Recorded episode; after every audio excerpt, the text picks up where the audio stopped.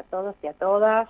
Bueno, muchas gracias. un día muy especial hoy, ¿no? Nuevamente y saber que, que bueno, que no, no nos podemos reunir tampoco en la plaza ni poder estar con ellas este, personalmente como tantos años, pero bueno, hoy vamos a hacer un, una hermosa sorpresa que estamos preparando con todo el grupo apoyo de madres.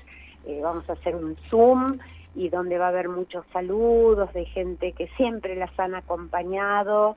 Este, y, bueno, ellas también van a hablar y vamos a, ahí fotitos y videitos que preparamos, así que bueno, un día también, nuevamente un día especial. Seguramente que sí, como todos los años, ahora nosotros hemos tenido muchas veces, perdón, la posibilidad, el, el placer y el honor de hablar con, con tu mamá, con Tati, ¿no? Mm, oh, sí, sí, sí, que no eh, para. No para. Sinceramente, eh, cuando me, me llamaron para ver, la, la, llamé, bueno, desde temprano quería hablar con ella para darle un beso y estoy en Zoom, estoy en Zoom, estoy en el, me están haciendo un, reportaje, vienen a hacerme un reportaje, y no, no podía hablar con mi madre y hace un ratito pude hablar y, estaba, dice, no, no puedo más, no puedo más, no, no doy más reportajes, estoy cansada. Y sí, 91 años cumple mi madre. Ni más ni menos.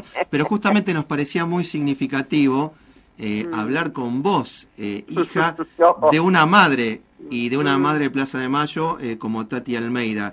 ¿Qué significa para vos todo ese peso que también, por un lado, debe ser es un orgullo, una satisfacción, pero también un, peso importante? ¿Y qué te parece? ¿Vos pensás que así como históricamente nosotros éramos tres hermanos, este, mi hermano mayor Jorge, que vive en España, Alejandro, que desaparece, y yo la más chica. Entonces, este, bueno, cuando desaparece Ale, este, estábamos ahí, mi hermano decide, el mayor Jorge, en el 78 irse a España, no por razones eh, políticas, sino porque él no soportaba la ausencia de mi hermano, él sentía que, mm. que no pudo hacer nada por él, bueno, en fin, ¿no? Muchas cosas feas y se quedó, se casó, eh, tiene hijos y tiene ahora una nieta, en fin, y quedó allá, así que bueno, yo también muy jovencita hice pareja, tuve hijos y, y siempre ahí con mi madre y con mi padre en ese momento eh, tratando de, bueno de ayudar a, buscarlo, a buscar a Alejandro en, plena dictadura, ¿no? Mamá sin entender muy bien qué era lo que había pasado, sí desde el primer noche que Ale desaparece, eh, ella al otro día empezó a buscar, a ver a todos los contactos que ella tenía por familia de militares que, éramos, que somos.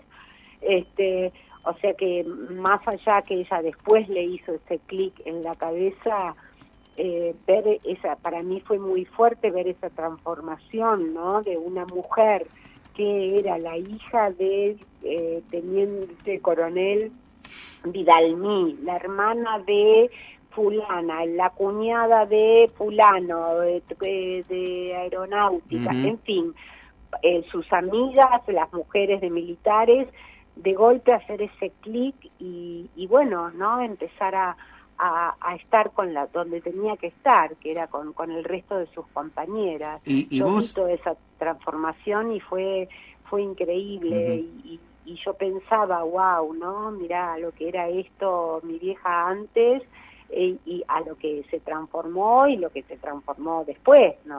Que no paró, y, no paró. Y, vos como ahí estás diciendo algo que es impresionante, ¿no? Esa transformación. Eh, mm. vos eras muy joven. ¿Cómo pudiste hacer para ir acompañando esa transformación? Y no sé si vos... que, mira, fue, fue muy difícil porque lo que pasa que a mamá le costó mucho entender eh, si bien yo era joven, pero no era una niña, yo tenía 17 años, ¿me entendés? Y yo sabía que Alejandro militaba, sabía lo que hacía, este, yo era muy consciente, no sé si no sé si éramos tan conscientes del peligro, pero sí que Alejandro, viste, yo cada tanto, qué sé yo, llevábamos un paquetito, viste, un regalito al correo, no sé a dónde, ¿me entendés?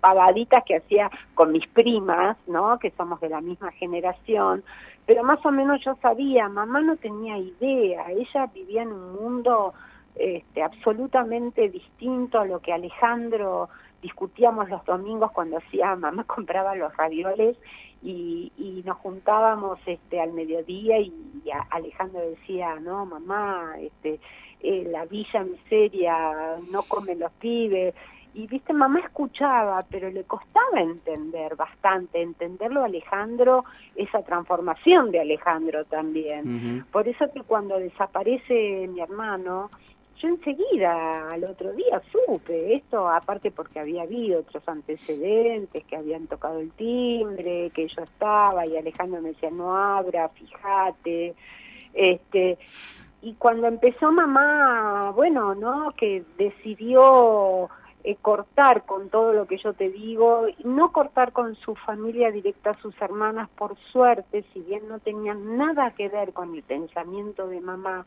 pero una familia muy linda. Yo, mi abuelo militar era muy chiquitita, no me acuerdo, pero por lo que cuentan todos, que fue, y por lo que sé, por lo que veo en mis tías y todo, que fue un, fue un matrimonio muy lindo, de mucho amor, mucho amor a sus hijos. Entonces los hermanos se querían muchísimo y mis tías, que, que no tenían nada que ver, sin embargo, bueno, Alejandro lo amaban, lo adoraban como sobrino, y a mi vieja nunca la dejaron sola, no la acompañaban a la plaza ni a las marchas, pero no la dejaron sola, como sé que en otros casos sí. Esto fue muy, muy lindo para mamá, porque mamá siempre se apoyó mucho en sus hermanas del cariño, ¿no? Después se apoyó en sus amigas y compañeras militantes y demás y este entonces ver ese proceso en realidad para mí fue maravilloso porque yo sabía que eso ese camino que ella empezaba a recorrer le iba a hacer bien le iba a hacer bien porque ahí estaba la verdad no de la milanesa y que era lo que había pasado con los 30.000 y con mi hermano Fabiana eh, tu hermano aparte era poeta no y se dice que uno de los últimos eh, poemas que, escribió mm. termina, perdón por la mala lectura que voy a hacer, mm. pero dice, si la muerte me sorprende mm. de esta forma tan amarga pero honesta, si no me da tiempo a un último grito desesperado y sincero, dejaré el aliento, el último aliento, para decirte quiero. y es que es así, realmente por suerte había mucho amor entre, entre todos nosotros y creo que, que mi hermano, el que está en España, que, que Jorge, que bueno, que él sufrió mucho estando allá y querer este, hacer cosas eh, para vengarse cuando se entera que Astiz iba para allá y demás, o Macera. Y, pero sin embargo, por suerte siempre el camino, el camino del amor hizo que que nosotras primero como familia no pudieron con nosotros. Yo tuve cuatro hijos, tengo cuatro hijos, nietas, mi hermano allá en España lo mismo, o sea, la familia, mi vieja como abuela, no, no, yo no te puedo explicar, siempre fue, siempre fue condicionada, o sea, estaba ahí donde yo la necesitaba, eh, fiestas de, había marcha de la resistencia justo a fin de año y eran las fiestas de los chicos que terminaban un grado, que festejaban, que hacían el acto, y ella dejaba no la, la, la, eh, se tomaba un taxi para el colegio para estar ahí con sus nietos y con mis nietas a pesar de que la vieja tiene 91 años.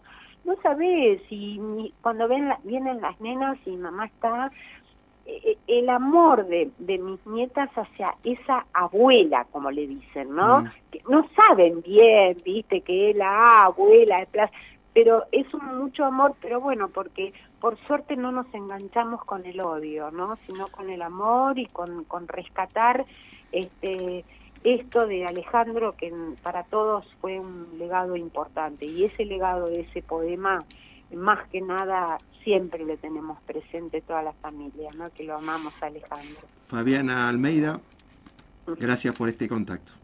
No, gracias a ustedes. Un beso muy, muy grande y bueno, hay que seguir luchando, hay que seguir estando, tratando de estar más unidos que siempre que y seguir peleando por la verdad, ¿no? Por la verdad y la justicia, que es lo único que, que tenemos que, tratar de no olvidar, de no olvidarlas a ellas y que vamos a seguir nosotros continuando este camino que nos dejaron. Fuerte abrazo. Gracias a ustedes. ¿eh? Gracias. Hasta luego.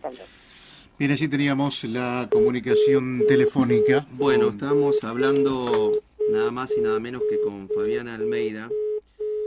Eh, como decíamos, ahí estamos. Como decíamos, hemos tenido el placer el honor de hablar muchas veces con, con Tati, con su mamá. Pero hoy se nos ocurría buscarle una vuelta, eh, aunque también queríamos hablar con Tati, claro está. Y esa vuelta, bueno, nos termina haciendo emocionar mucho, siguen siendo, y de lo que fueron en un momento eh, calificadas como las locas de Plaza de Mayo. Y dijo Galeano, en Argentina, las locas de la Plaza de Mayo serán un ejemplo de salud mental, porque ellas se negaron a olvidar en los tiempos de la amnesia obligatoria. Bien, palabra